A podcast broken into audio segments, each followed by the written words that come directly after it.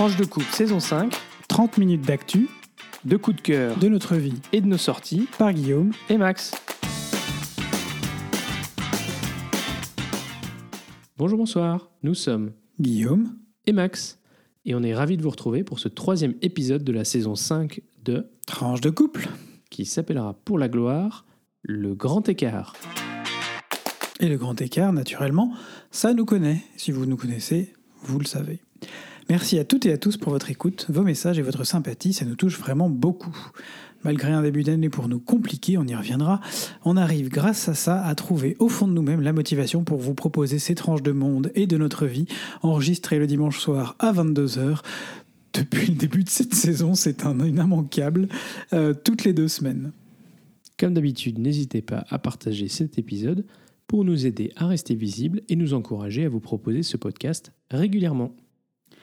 Alors Max, euh, première euh, actualité, tu vas nous parler d'un conseil de planification écologique. Et quand on entend écologie et gouvernement Macron, on lève tout de suite un sourcil quand même. Merci pour cette petite introduction. Vas-y, Alors- à ça. Alors oui, on, on- en fait c'est un sujet que j'avais noté euh, la- dans la semaine qui a suivi notre euh, dernier podcast parce que le 25 septembre, il y a eu ce qu'on appelle un conseil de planification écologique qui s'est tenu à l'Élysée sous la présidence d'Emmanuel Macron avec la première ministre Elisabeth Borne et un certain nombre de ministres du gouvernement. C'était une réunion qui était attendue depuis longtemps et qui suit la création dans le gouvernement d'Elisabeth Borne euh, d'un secrétariat à la planification écologique qui est rattaché à la Première ministre. Et ça, c'est une, euh, une bonne chose en fait, parce que dès lors qu'un portefeuille n'est non plus rattaché à un ministre en particulier, mais à Matignon, à ce moment-là, il a euh, justement une certaine autorité sur l'ensemble des ministères, et on sait bien que la planification écologique ou la transition écologique, eh bien, elle touche l'ensemble euh, des euh, portefeuilles du gouvernement. Et donc, c'est à cet endroit-là qu'elle est bien placée. Euh, le but de cette planification, c'est de prévoir dans le temps long cette transition vers une société plus soutenable. Alors, il y avait cette volonté affichée de bâtir ce que Emmanuel Macron a appelé une écologie à la française pour répondre à un triple défi, celui du dérèglement climatique et de ses conséquences, celui d'un effondrement de notre biodiversité et celui de ce qu'il a appelé la fin de l'abondance, c'est-à-dire euh, en fait des ressources qui se font de plus en plus euh, limitées. Alors sur les, euh, je vais vous euh, énumérer un certain nombre de, euh, de sujets qu'il a mis en avant euh, dans la conférence de presse qui a suivi cette planification écologique. Alors d'abord euh, sur le sujet des émissions de euh, CO2, l'objectif qui était déjà établi euh, est de réduire de 50 55% les émissions de CO2 en 2030 par rapport à, aux émissions de 1990, 90. Euh, le président s'est félicité. de à nos auditeurs belges. On fait le grand écart entre la France et la Belgique en permanence, vous voyez Le président s'est félicité d'avoir réussi à euh, réduire les émissions de CO2 deux fois plus vite qu'auparavant durant son premier quinquennat. Et l'objectif pour atteindre euh, en 2030, euh, ça reste assez atteignable, mais ça nécessite d'aller deux fois et demi plus vite sur les cinq prochaines années, donc il y a du boulot. Alors sur le charbon, l'objectif reste de sortir euh, du charbon d'ici à 2027. Il n'y a pas tellement de détails dans ce qu'il a dit. Ça s'inscrit dans un objectif plus général de réduire la dépendance aux énergies fossiles et plus, plus spécifiquement charbon, pétrole et gaz. L'objectif plus macro, c'est en 2030 de passer de 60% à 40% d'énergie fossile. Alors il y a une annonce que vous avez certainement euh, entendue qui est euh, celui du développement de RER métropolitain. Alors en novembre 2022, euh, il y avait déjà eu une annonce du développement d'un réseau de RER dans 10 métropoles françaises. L'objectif étant bien sûr d'encourager les alternatives à la voiture. Et le 25 septembre, ben, il y a eu une annonce d'un financement de 700 millions d'euros euh, finalement pour mettre en place 13 RER métropolitains. Alors pour encourager le déploiement de la voiture électrique, vous le savez, c'était un sujet euh, qu'Emmanuel Macron avait euh, mis en avant dans sa campagne. Il avait mis en avant l'objectif de produire au moins un million de véhicules électriques sur le territoire français d'ici la fin du quinquennat en 2027. Il y a pas mal de projets d'usines, en particulier pour des batteries, euh, autour de Dunkerque, euh, voilà, dans les Hauts-de-Seine, euh, qui ont, qui ont, ou dans la région Hauts-de-France, pardon, qui, ont, qui ont été faites.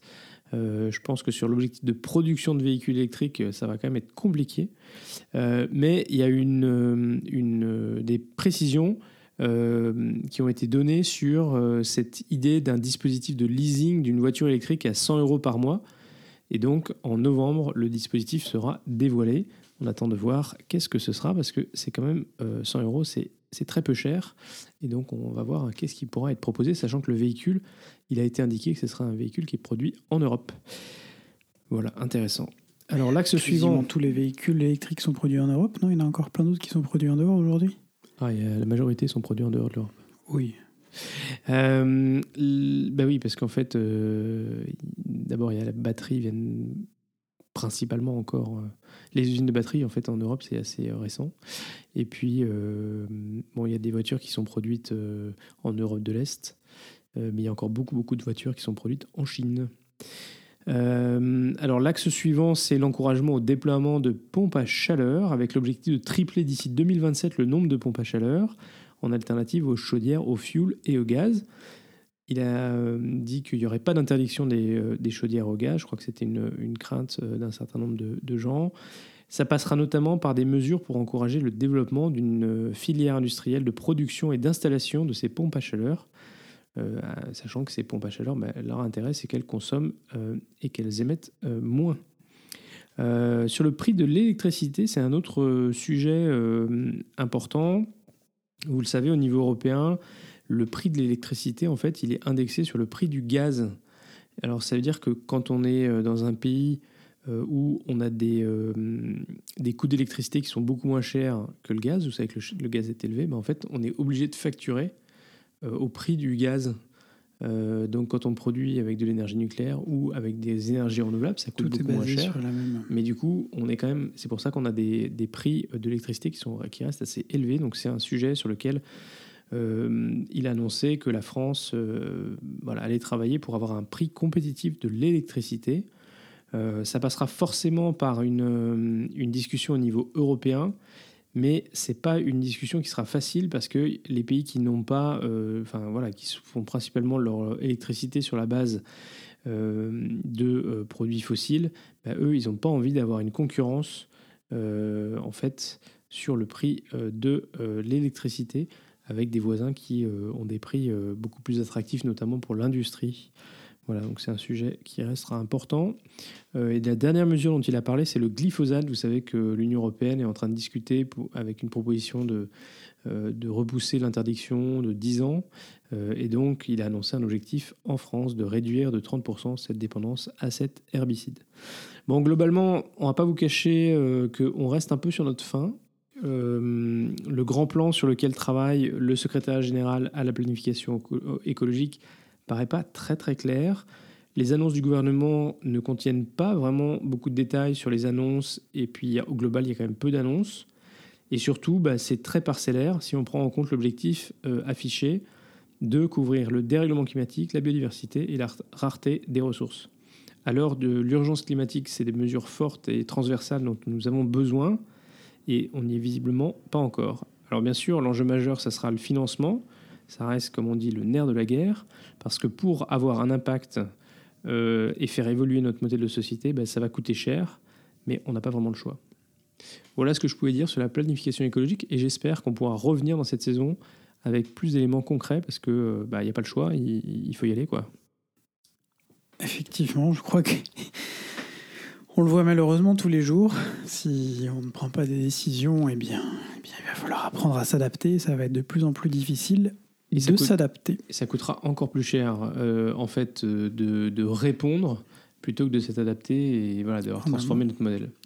Guillaume, tu, nous parles d'un autre sujet, euh, d'un événement qui se passe à Rome Ben oui, puisque nous, on est les adeptes du grand écart, on vous parle de l'environnement et du pape François. Alors, puisqu'on fait un grand écart, on ne va pas pour vous, vous parler pardon, de la nouvelle encyclique du, pape François qui a trait à l'écologie et dans laquelle il exhorte tous les catholiques et tous les croyants, euh, oui, tous les croyants de l'Église catholique à justement être vigilants avec euh, notre planète et à y faire attention. C'est une, exhortation qui euh, probablement fera, date, mais en tout cas qui a déjà commencé à faire couler beaucoup d'encre. On attend de voir quels seront les, impacts euh, suite à Laudato aussi. Certains la voient comme une suite de Laudato aussi, d'autres comme quelque chose de beaucoup plus engagé encore que Laudato aussi et de beaucoup plus disons, euh, qui devrait avoir un impact plus important sur celles et ceux qui la lisent. Bref, non, ce qui va nous intéresser ici, c'est le synode des évêques. Qu'est-ce que c'est et pourquoi c'est important?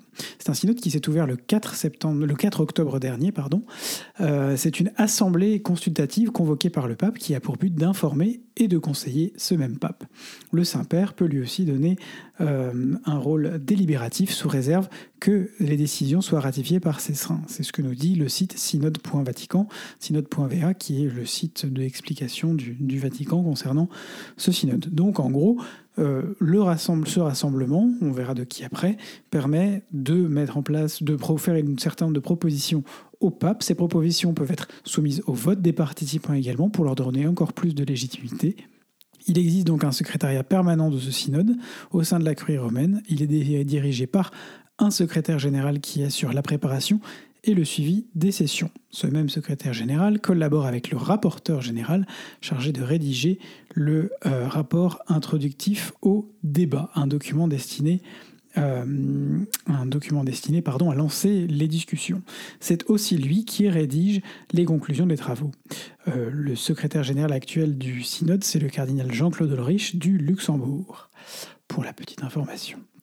Les travaux de cette euh, première réunion plénière sont donc divisés en quatre parties. La première aura pour thème la synodalité. Bah oui, on parle d'un synode sur la synodalité. En quoi l'Église est une assemblée? En quoi l'Église est une assemblée euh, où l'on consulte les gens, où on s'écoute, où on se parle, où l'on prend des décisions ensemble? Euh, la deuxième session de travaux sera consacrée au terme de la communion, avant que finalement les membres du synode ne travaillent sur la notion de co-responsabilité de la mission, puis sur celle de la gouvernance à la fin du synode, les évêques euh, et les membres de, l'Assemblée synodale adopteront un rapport qui sera remis au pape et euh, rédigeront probablement un message destiné au monde entier. Une première synthèse doit être votée le 28 octobre prochain à l'issue de la première session générale, qui aura donc duré à peu près un mois. Une seconde session euh, générale est prévue dans un an, en octobre 2024. Donc durant ce presque un mois, 464 participants, dont 365 membres qu'on appelle père et mère de l'Église, qui ont le droit de vote, euh, parmi lesquels on compte 62 cardinaux et surtout 64 femmes, 54 euh, femmes, pardon, on y reviendra. Ces membres vont réfléchir sur une église synodale, comme je l'ai dit, la communion, la participation, la mission. D'autres changements importants, euh, donc on a parlé des femmes, il y a aussi la suppression euh, des auditeurs, des personnes qui étaient autorisées à débattre mais qui ne possédaient pas le droit de vote. Aujourd'hui, toutes les personnes qui participent possèdent ce droit de vote. Il y a donc désormais 70 membres de ce synode qui ne sont pas des évêques, qui représentent d'autres fidèles du peuple de Dieu, prêtres, hommes, femmes, consacrés, diacres, fidèles, laïcs. Nommés tous par le pape François, ils pourront s'exprimer et surtout, comme je le disais, participer au vote des décisions du synode et ne plus être là en marge en quelque sorte. On l'a déjà abordé, donc plusieurs dizaines de femmes, 54, euh, avec le droit de vote. Euh, il faut euh, aussi noter que la constitution apostolique, on ne va pas rentrer dans les détails, mais Episcopalis Communio, qui régissait la composition de ces assemblées, mentionnera désormais cinq religieuses et cinq religieux le lieu et place des dix clercs pour permettre un équilibre aussi entre les hommes et les femmes dans la représentation des religieux. Pour la petite anecdote, sept Français pourront y voter. Euh, Monseigneur Alexandre Joly de Troyes, Monseigneur Jean-Marc Echen de Grenoble-Vienne, Monseigneur Mathieu Rouget de Nanterre et Monseigneur Benoît Bertrand de Mende sont les représentants qui ont été nommés euh, par la Conférence des évêques de France. Le cardinal Jean-Marc Aveline, également archevêque de Marseille, Anne Ferrand, laïque consacrée, et sœur Nathalie Becker, dont on a déjà parlé au moins deux ou trois fois dans ce podcast, euh, sous-secrétaire au synode. Consultation donc des fidèles, souci des périphériques, gouvernance, lutte contre les abus et la lutte contre le cléricalisme, euh, intégration des personnes LGBTQIA+. Ça part un peu dans tous les sens, il va y avoir énormément de sujets à porter. Alors je dis intégration des personnes LGBTQIA+, il y a évidemment des réflexions plus larges, mais ça fera partie probablement, sous ce terme ou sous d'autres, des sujets qui seront abordés pendant ce synode. Comment mieux intégrer ces personnes, comment mieux nous intégrer du coup euh, dans l'Église. Il y a des choses qui ont déjà été lancées par certaines églises, notamment euh, en, Belgique, on le sait. On sait que certains des synodes locaux, comme le synode allemand, ont été particulièrement loin dans la, recherche de propositions. Euh, le pape François a d'ailleurs répondu à une question posée par certains évêques qui s'inquiétaient que certains cardinaux, pardon, avant l'été, dont le très peu progressiste cardinal Sarah, qui s'inquiétait d'un certain nombre de points, et notamment ce question, de, question de la bénédiction des unions des personnes euh, LGBT. Euh, en répondant, en donnant une parfaite réponse de jésuite, c'est-à-dire que ce n'est pas vraiment une réponse.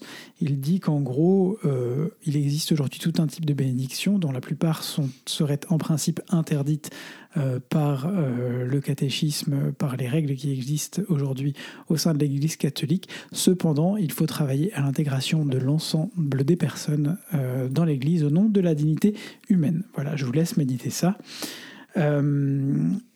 Donc tous ces, tous ces chantiers qui, sont, qui partent un peu dans tous les sens, c'est le grand écart, on en revient encore à notre titre, euh, sont présentés sous la forme de questions ouvertes dans le dernier Instrumentarium Laboris, pardon, Instrumentum Laboris, euh, il faudrait que je revoie mon latin, euh, nous laisse présager de la tenue de débats sans précédent au sommet de l'Église universelle, en tout cas des questions qui n'ont jamais jusqu'à maintenant été abordées et qui n'avaient mais qui étaient dans l'air depuis un certain temps.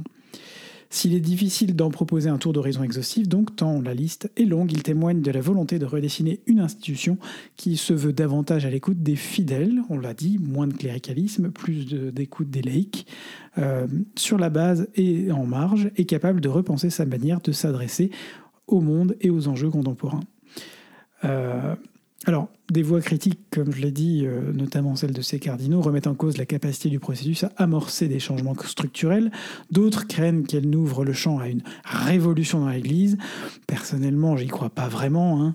Euh, le pape en lui-même a voulu laisser du temps de discernement. Cette session n'est pas intermédiaire, mais elle est bien la première session pour euh, laisser autant aussi aux gens qui y participent de digérer, entre guillemets, ce qui va s'être dit et d'y revenir l'année prochaine sur, euh, pour finalement arriver aux conclusions de ce synode et voir quelles seront les avancées proposées par l'Église euh, à destination notamment de celles et ceux qui en sont les plus euh, éloignés ou les plus marginalisés et d'aider à un fonctionnement qui soit ben, plus en phase avec notre 21e siècle. Merci beaucoup euh, Guillaume. Écoute, on a beaucoup d'attentes en tout cas. Comme tu le disais, donc on verra si, si l'Église arrive à faire le pas et à s'adapter. Max, une brève euh, rapide sur un sujet qui finalement est encore assez, euh, assez bouillant dans l'actualité malheureusement. Oui, on voulait euh, revenir sur l'explosion de violence sans précédent au Proche-Orient, en Israël et Palestine. voilà, c'est un sujet qu'on ne pouvait pas occulter au vu de la violence qui s'est déchaînée depuis ce, ce week-end avec euh, au départ des tirs massifs de roquettes depuis la bande de Gaza vers Israël et des hommes en armes appartenant au Hamas qui euh, ont assailli des localités israéliennes au sud du pays, des civils euh, israéliens mais aussi d'autres pays, notamment américains, ont été pris en, otage. Et puis, en riposte, des raids de l'armée israélienne ont eu lieu dans la bande de Gaza. Alors le, le bilan va probablement s'alourdir, mais on dénombre déjà plus de 1000 morts et au moins 3000 blessés. Euh, ces journées ont été effectivement bah, très meurtrières et on ne peut que s'en désoler parce qu'on sait aussi qu'elles augurent de nouvelles violences en chaîne dans un pays euh, ou dans une zone géographique qui n'a pas été exempte de violences, euh, voilà, qui finalement a, connu des petits moments de répit dans une grande violence voilà, en, en, permanence. On sait aussi que le Hezbollah euh, au Liban euh, commence à aussi euh, profiter un peu de la situation. Donc on ne souhaite pas à ce stade rentrer dans, un, dans ce sujet de façon approfondie. C'est jamais bon de battre une actualité à chaud, en particulier dans cette région.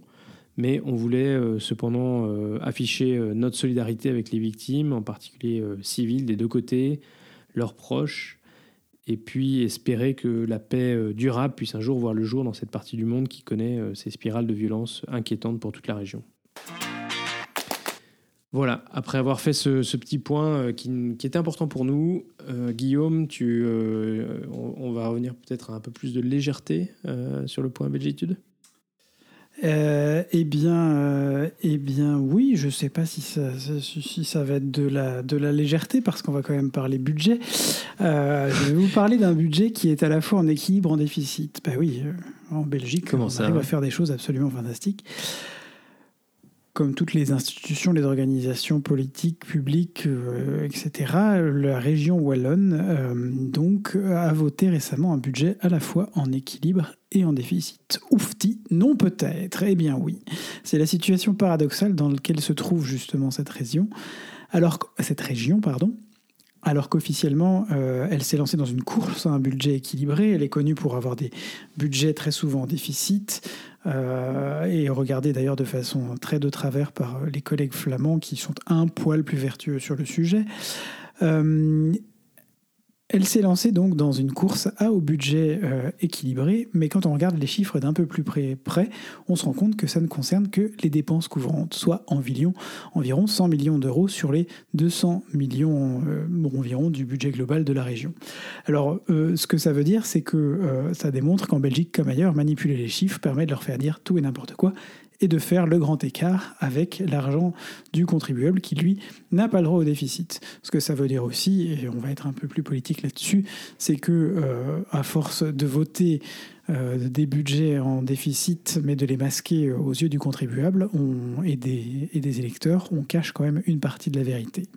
Bon, en tout cas, c'était une courte anecdote aujourd'hui, mais c'est pour vous dire que méfiez-vous toujours des chiffres qui vous sont donnés, euh, en particulier par les politiques. Sachez euh, les sourcer, il y a de très bonnes institutions publiques, je ne parle vraiment pas de, de, Tati Janine ou de Jean-Marc Comptoir sur, sur Twitter, mais qui, des institutions publiques qui publient ces comptes, qui peuvent aider à une meilleure compréhension.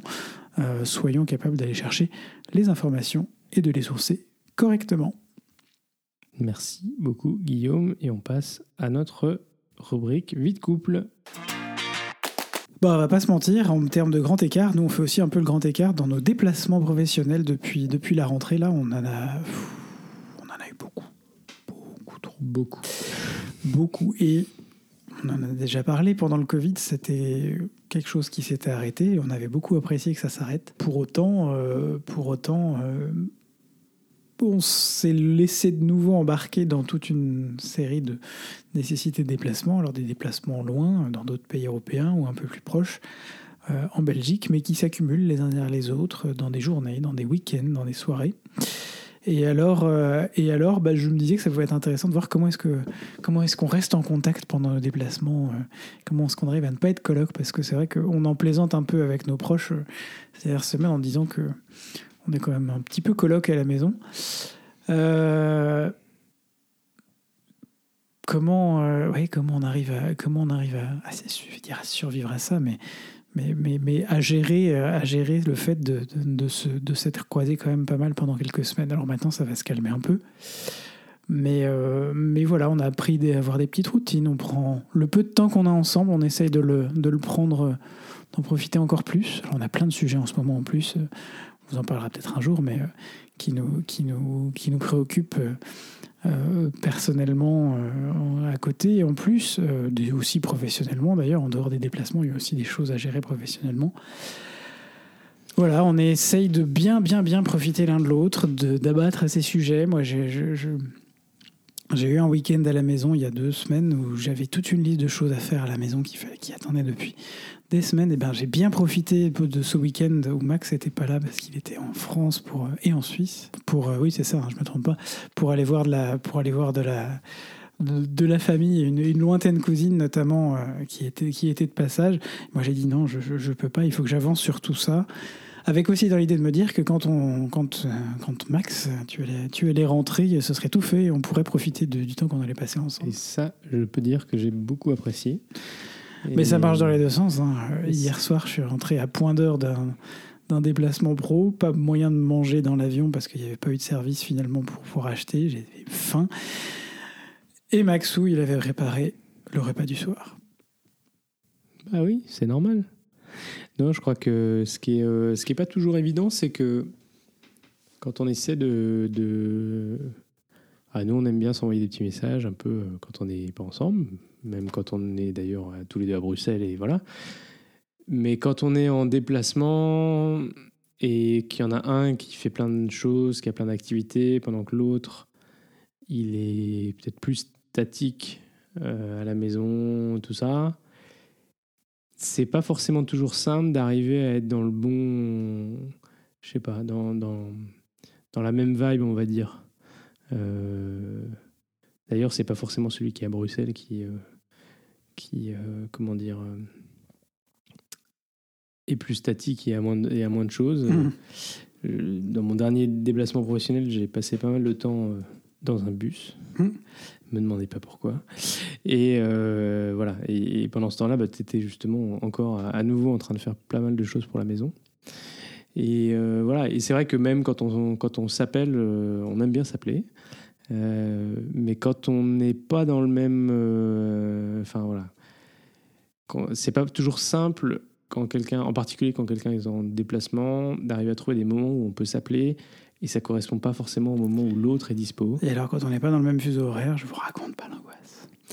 Et donc ça, c'est quand même pas très simple. Je dois quand même dire que ça, ça rappelle euh, le tout début de notre relation, Guillaume. Je sais pas si tu te souviens. Euh, quand euh, Oui. tu n'étais pas à Paris et moi j'étais à Paris et je t'appelais en sortant du boulot, mais parce que j'avais du temps en fait dans, le- dans, le- dans le métro. Dans le métro. C'était l'époque où ça passait pas dans le métro Ça passait parisien. pas très bien. Donc en général, on avait 5 Tu te rends pas compte Ça coupait 5-6 fois. Je finissais par perdre patience. Je disais, on se rappelle plus tard. Voilà, mais c'est vrai que bah, une fois que moi j'arrivais à la maison, après, euh, d'abord j'allais faire les courses, euh, après je préparais le repas. Enfin bon, bref. Puis après, il était trop tard pour monsieur. Mais il y a des gens qui se couchent tôt, monsieur. Non, mais je te vois essayer de me faire passer pour oui, monsieur. Le sommeil, c'est important pour moi. Autant dire que ces derniers temps, ça a été compliqué. Euh, mais, euh, mais non, oui, oui, le sommeil, c'est important. Voilà, je crois qu'après, on a appris avec le temps à savoir quand il faut se dire euh, qu'on se rappelle plus tard, Mhm. euh, que là, ça, c'est pas les bons moments pour avoir des conversations ou que c'est pas le bon moment pour euh, l'un et l'autre. Euh, voilà, on essaye de s'envoyer des petits messages avant de, avant d'aller dormir. En général. Et puis, euh, on se dit qu'on se fera des câlins quand on se retrouve. Et ça, les pouvoirs du câlin, c'est quand même assez extraordinaire. Ouais, non, mais voilà, on- c'est- c'est- je crois que c'est important d'avoir cette petite, je sais pas si une petite routine, mais euh, ouais, de, de- de savoir profiter des moments qu'on passe ensemble et quand on n'est pas ensemble, d'arriver quand même à prendre le temps de se parler dans des journées. Et ça, c'est quelque chose, moi, il faut qu'on.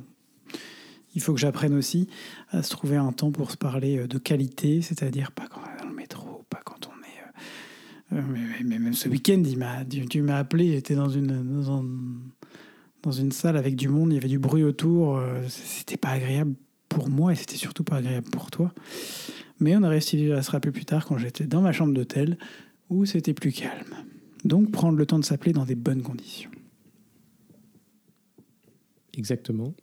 On parle peut-être d'un deuxième sujet qui est un petit peu lié. Ben oui, euh, sujet est un peu lié, parler des sujets sensibles sans s'énerver. Alors on a On a notre petite dose. de petites doses de sujets sensibles sur plein de sujets, euh, personnellement et professionnellement, mais notamment personnellement. Des sujets qui peuvent aussi nous, nous énerver, euh, pas, pas, pas nous énerver parce que l'autre énerve l'un de base, mais de fait, quand on en parle, on est un peu à fleur de peau et, et, euh, et, ben, et, on, vous savez que pour nous, c'est super important de bien communiquer.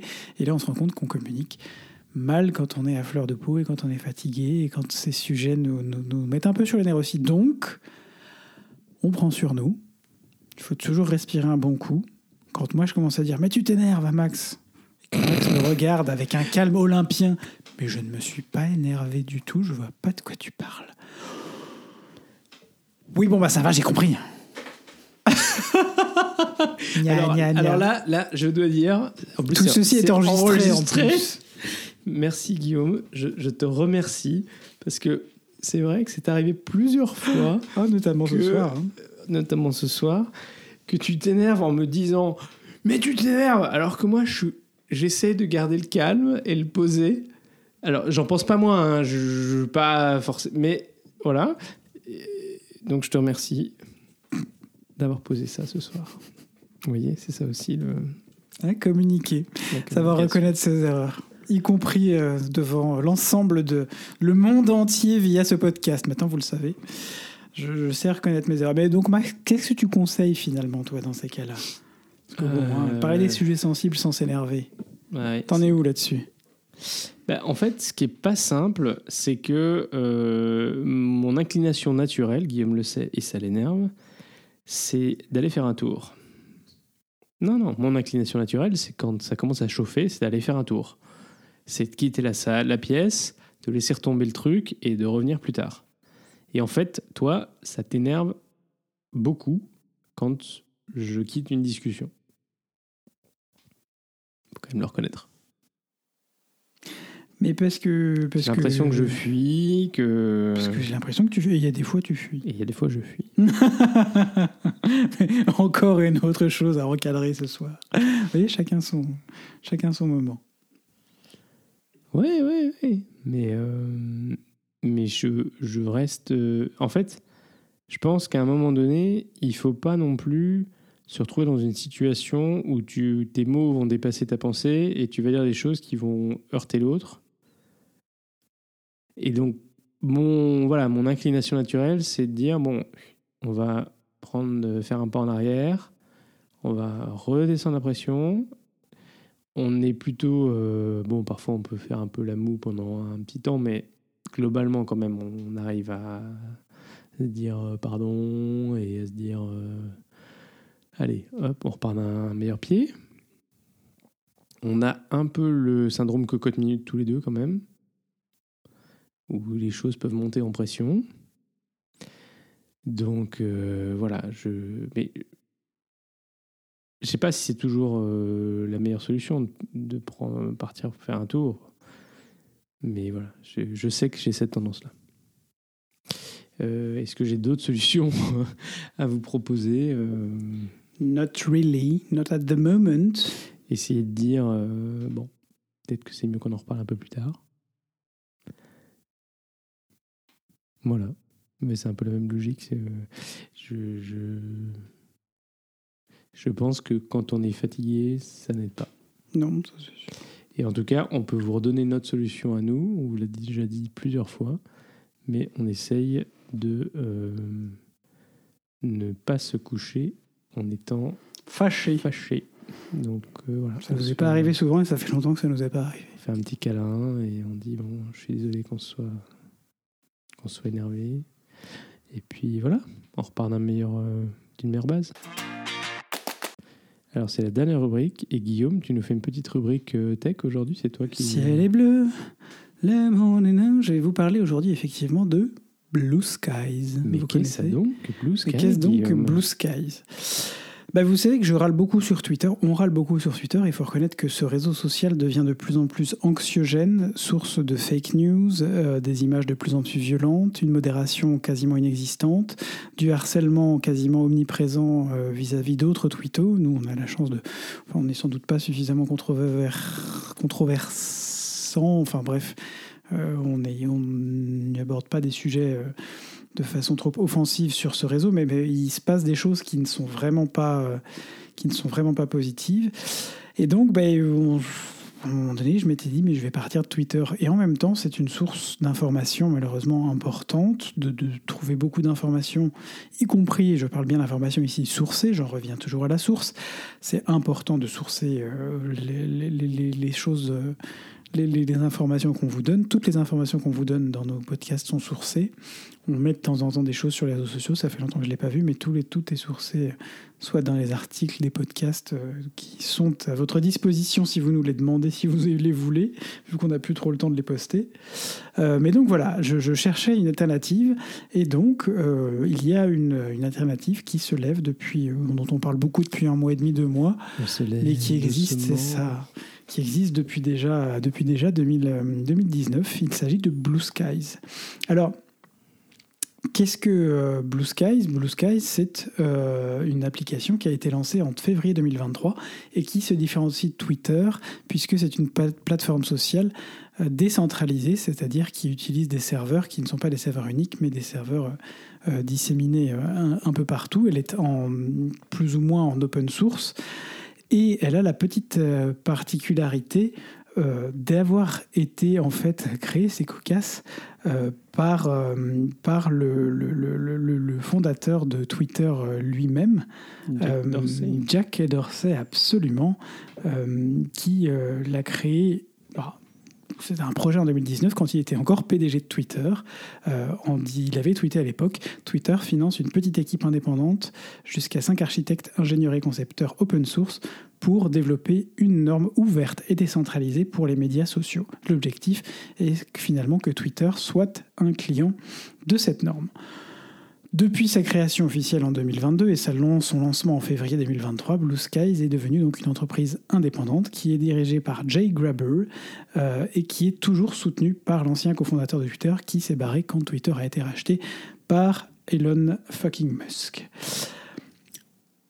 Comment ça fonctionne Eh bien, à peu près euh, pareil que Twitter. Finalement, c'est une interface, de- de- deux interfaces proches, puisqu'elles ont été toutes les deux euh, conçues finalement par des architectes ou des, des informaticiens euh, avec des sensibilités proches. Vous créez un profil, vous avez ce qu'on appelle une timeline, une ligne du temps où vous voyez passer euh, les posts publiés. Vous pouvez poster des posts de maximum 300 caractères, ajouter des liens, des mentions, des emojis et jusqu'à 4 photos et interagir avec ces posts. On peut les liker, répondre en laissant des commentaires. Bref, on est finalement tout à fait dans Twitter. Alors, Aujourd'hui, il y a aussi quelques limites. La première, c'est que c'est une, application qui est en version bêta, c'est-à-dire que euh, elle est euh, encore en test, et, euh, en bêta privée même, et que pour y accéder, il faut un code. C'est pas forcément simple de trouver des codes. Moi, j'ai eu une twitto généreuse qui, qui m'a offert un code hier, et je compte bien partager les codes que j'aurai. Euh, d'ici euh, d'ici quelques, quelques temps, au principe avec mon profil à d'autres personnes. S'il y en a qui sont intéressés, n'hésitez pas à me demander. Le premier est réservé à Max, hein, je vous le préviens tout de suite. Euh, si jamais il n'en a pas eu d'ici là, c'est chez lui que ça ira. On peut aussi s'inscrire sur une liste d'attente pour obtenir ce code, mais c'est pas forcément simple parce qu'on ne sait pas du tout qui, quand est-ce qu'ils vont l'ouvrir, à qui. Il y a 1,2 million, 1,2 million de personnes selon Forbes qui y sont inscrites. On peut enfin acheter un code sur eBay, mais enfin payer plus de 100 ou 200 dollars pour un code Blue Skies, honnêtement, c'est pas forcément utile. Donc il faut savoir qu'aujourd'hui, l'application en tout euh, aurait été téléchargée environ 500 000 fois sur l'app et le Play Store. Euh, elle est numéro 10 réseaux sociaux sur l'App Store.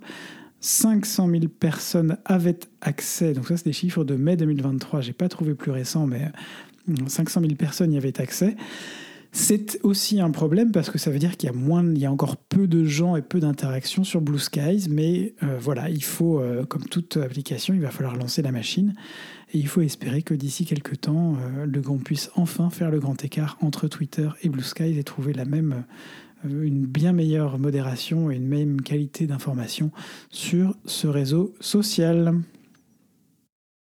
Effectivement.